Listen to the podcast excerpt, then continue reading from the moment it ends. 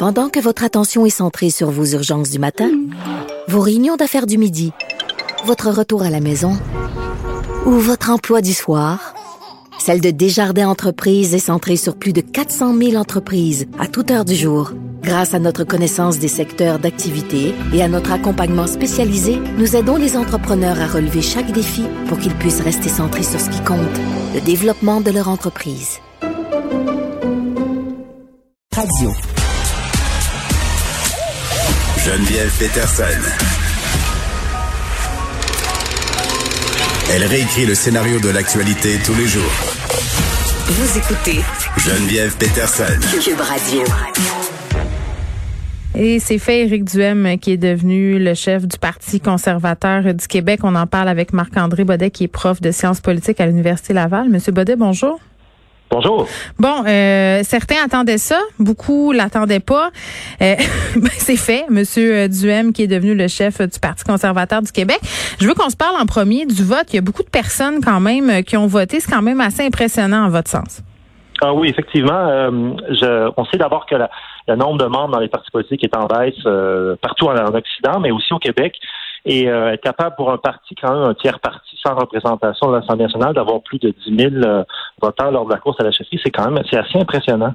Euh, 10 000, c'est on est dans les eaux là, de la coalition de Québec. Mm-hmm il n'est pas si loin des trois autres partis. Là. Bon, eh, on le sait, là, M. Duhem, c'est une figure publique, c'est un ancien animateur de radio très, très actif, c'est un habile communicateur. Euh, il y a une base solide. Là, je pense que ça, personne euh, peut en débattre. Mais est-ce qu'il va être capable de sortir son parti de la marge? Euh, parce que souvent, on compare un peu euh, ce qui est en train de se passer avec l'histoire de Maxime Bernier, là, qui va chercher un petit noyau de personnes puis qui passe un peu pour un uluberlu, là? Mm Oui, euh, la, la, situation est différente au fédéral parce qu'il y a un territoire beaucoup plus large à couvrir avec différentes réalités. Dans le cas québécois, on s'entend qu'en général, les tiers partis ont de la difficulté à percer pour deux raisons. La mm. première, on a un mode de scrutin qui, qui, qui les aide vraiment pas. Lorsqu'on fait 1, 2, même 5 ou 7% des voix, généralement, on n'a pas de représentation. L'autre problème, c'est le financement au Québec. Le financement est largement dirigé pour s'assurer un financement pérenne aux grands partis, aux partis qui ont des représentants à la mm. Chambre des à, la, à l'Assemblée nationale. Mm le, Parti de, conservateur du Québec a un certain avantage euh, ici, puisque comme on voit qu'il y a quand même une base militante intéressante, ben, 10 000 personnes, ça peut permettre de faire disons, une levée de fonds à coût de 100 dollars euh, relativement intéressante. Ah oui, ouais, c'est ça. Pour, pour organiser une campagne professionnelle, pas nécessairement de la même envergure que les autres, mais au moins une campagne professionnelle. Puis l'autre, en fait, le, un, des autres avantages que euh, le Parti conservateur du Québec avec Éric Duhem à sa tête, mm. c'est que ben, il a une personnalité, il a une locomotive qui peut lui permettre d'obtenir une certaine euh, euh, visibilité dans la population, ce que le parti n'avait pas sous Adrien Pouliot, le chef précédent. C'est quand même un élément c'est à considérer. OK, on va considérer ça, puis on va parler de sa personnalité. Là, euh, sa personnalité, c'est une arme à deux tranchants. Là. Comment M. Duhem fait pour se défaire de son image de gars qui a parlé contre les mesures sanitaires, euh, du gars qui, qui, qui, est quand même aussi allé très, très loin à plusieurs reprises dans son métier d'animateur radio. Là. Euh, quand même, il y a une coupe de citations malaisantes qui lui collent à la peau. Là. Je pense, entre autres, à beaucoup de citations contre les femmes. Là. Moi, en fin de semaine, j'ai beaucoup ri quand je l'ai vu aller solliciter le vote féminin, là, dire femme, j'ai besoin de vous. On se rappelle là, que M. Duhem, euh, quand il y a eu cette foulée de dénonciations des agressions sexuelles à l'Université Laval, il a comparé les femmes victimes de viol à des autos dont on aurait laissé les, les portes débarrées. Euh, ça, euh, il faut qu'il remonte une côte, là. Oui, c'est certain que s'il veut élargir son, son électorat, c'est il doit, si on veut, en fait, il a deux choix. Soit il tente de se normaliser, puis là, il a le temps pour le faire, parce qu'on à plus d'un an de la prochaine élection. Il y a des gens qui ont réussi à se, réinventer dans, des périodes équivalentes. C'est pas mm. facile, mais ça se fait.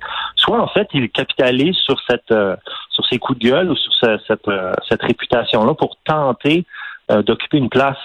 puis parce qu'il y a un marché pour ça, je pense, dans l'électorat québécois. La stratégie du populisme?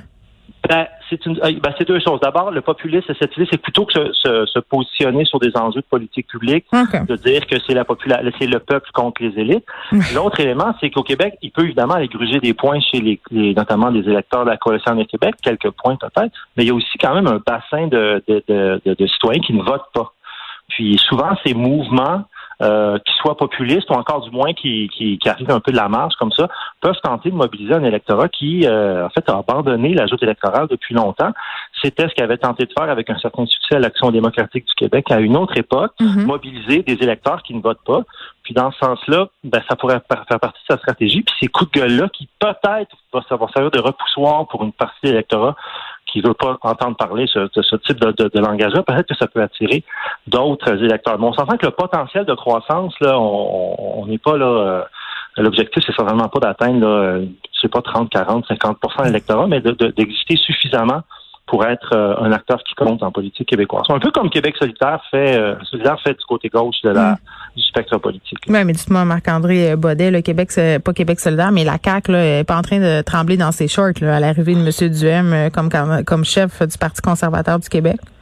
Euh, je dirais non. En fait, dans, dans un autre contexte, disons pré-2018, ça aurait été une autre histoire parce qu'il y, y avait plusieurs courses, notamment dans la région de Québec, qui se Mm. jouaient entre le Parti libéral et la coalition de Québec. Mais là, 2018, il y a eu quand même des victoires convaincantes dans ce qui est un peu le terreau naturel euh, pour, euh, pour Éric Duhem à Québec. Donc, Mm. même si dans ces cas-là, il réussissait à aller chercher, euh, disons, là, comme ça, 10% des voix dans ces circonscriptions-là, les majorités euh, caquistes sont pas sont pas en danger. Donc, en ce sens-là, effectivement, il a, il a un bassin d'électeurs substantiel, mais il a devant lui un adversaire, la coalition de Québec, qui est en très, très bonne position dans ses châteaux forts. Là, on ne sait pas encore dans quelle euh, circonscription il va se présenter. Euh, non, euh, il, y a, il y a toutes sortes de gens qui supposent que ça sera peut-être dans Tachereau contre Catherine Dorion ou encore euh, en banlieue de Québec. Moi, je voudrais que ça soit là. Ça va être. Si c'est ça, ça sera épique. Genre, je me fais du popcorn puis je regarde ça aller. Ça va être incroyable. Ben, comprends bien, c'est là où il habite. Là. Oui. Peut-être que c'est là que ça joue, mais euh, je, ça serait surprenant qu'il se représente qu'ailleurs, ailleurs que dans la région de Québec. Euh, puis, ben, c'est un peu, euh, c'est un peu la stratégie donc d'essayer de, de rayonner, donc de peut-être faire un, un assez bon score, puis de permettre à d'autres candidatures dans les cir- circonscriptions autour d'en profiter. C'était la stratégie qu'avait utilisée Yves-François Blanchet pour le Bloc québécois en se présentant dans Mm. une circonscription assez centrale à Montérégie pour rayonner un peu autour. Donc, euh, on peut supposer que ça sera dans la région de Québec, mais encore une fois, euh, les choses peuvent changer assez vite. Il peut y avoir une démission, une opportunité qui se présente, puis, euh, puis ça sera sa chance. Puis d'ailleurs, ça, ça, c'est un autre élément. S'il y avait une élection partielle entre maintenant et l'élection générale, ben peut-être qu'il devra se poser la question si ça vaut la peine de se présenter simplement pour se donner euh, plus d'envergure euh, sur la scène politique, que peut tester sa machine, même si dans une circonscription que finalement on peut avoir avec euh, avec le- le- sa circonscription préférée. Puis on a déjà vu ça par le passé, des chefs qui, qui s'essayent à- dans des tiers partis, là, dans des circonscriptions qui sont imprenables, Mm. pour après ça viser une circonscription où les chances sont euh, Ou c'est sûr. Oui, oui. Euh, Sûr, je dirais pas. Parce ben, entre guillemets. pour, euh, ouais. entre guillemets, tu sais. Euh, bon, il y a des gens qui sont pas tellement fans des idées d'Éric Duhem, mais qui néanmoins trouveraient pas ça inintéressant qu'il ait un siège à l'Assemblée nationale. J'en avais parlé avec mon collègue Pierre Nantel à l'époque, là, puis l'argument qui, qui est amené souvent à ce chef-là, c'est de dire, ben on a bien envie de voir comment il va se comporter quand il va se frotter à la vraie vie politique, là, parce que ça aussi, ça va être un défi. Oui, c'est vrai. Euh, en même temps, euh, je dirais que ce qui est particulier avec Éric Duhem, c'est que c'est un mélange de caractéristiques qu'on retrouve pas à l'Assemblée nationale. Mm. Mais c'est un message assez percutant, assez agressif. On le retrouve, encore une fois, chez certains députés de Québec solidaire. Et un campement quand même assez à droite. On, on le retrouve notamment chez la vice-première ministre du Québec, euh, Geneviève Guilbeault, qui, qui, qui est quand même très à droite sur l'échiquier politique. Ouais. Ou Éric Girard, qui est sur des enjeux économiques, est aussi très à droite. Ce qui est particulier avec Éric Duhem, c'est qu'il est une espèce, une espèce de composite qui prend certains éléments qui ressortent à l'Assemblée nationale dans d'autres partis, mais qui les regroupe là en une seule personnalité. Donc, en ce sens-là, c'est vrai que sa présence amènerait peut-être quelque chose, mais encore une fois, avec les règles parlementaires à Québec, sa présence parlementaire serait relativement limitée. Ça serait une ou deux questions par mois maximum, mais évidemment... Ben, je sais pas comment il ferait ça- pour se retenir. Il ferait 18 Facebook Live après pour euh, faire des précisions et s'exprimer. Ben, on, on disait ça, mais il y a certains euh, individus qui ont commencé, je pense à Gabriel Nadeau-Dubois, qui vrai. était quand même une forte gueule lorsqu'il était un leader étudiant Ouais. et qui est maintenant un parlementaire aguerri, très respecté et qui, a, qui s'est, qui s'est réinventé. Ben, là, il continue les vidéos euh, Facebook quand même allègrement, Monsieur Nadeau-Dubois. Oui, c'est vrai. Mais, mais en l'Assemblée, il est Oui. quand même, il est quand même sais, respectable puis aussi Ouais. très, très efficace. Euh, c'est, même un autre type de personnalité qu'Éric Duhem, mais ça se voit à des gens qui, Mm. qui, se, qui se dévoilent sur un nouveau jour une fois, une fois au Parlement. Moi, je lisais les déclarations d'Éric Duhem. Là, il dit qu'il n'est pas naïf. Il sait que ça va prendre du temps. Il s'est donné comme un- une décennie là, pour parvenir à remonter le Parti conservateur du Québec.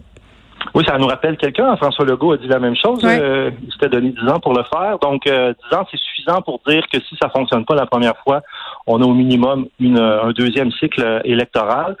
Après ça, il euh, faudra voir euh, quand euh, on, revient un peu en arrière, là, mhm. vers 2012, lorsque le Parti conservateur du Québec est un peu apparu sur les radars, on se souvient qu'il était à peu près dans les mêmes eaux qu'Option nationale, qui recevait une certaine couverture médiatique, ben on sentait que que, que, que, en fait la plante allait pas prendre. Dans ce cas-ci, est-ce que Éric Duhem aura vraiment cette patience-là, supposons que l'élection de 2022 soit soit vraiment hmm. décevante euh, pour lui et son parti. Il va qu'il se euh, gère l'ego. personnalité. Ouais, ben c'est c'est aussi le genre de gars qui, qui, a touché un peu à toutes sortes de choses. C'est ça. Euh, il faudra voir euh, où il ira avec ça, mais je dirais que en termes de tiers parti qui apparaît comme ça, disons qu'il a quand même certaines cartes que d'autres, comme le Parti vert du Québec, par exemple, non pas.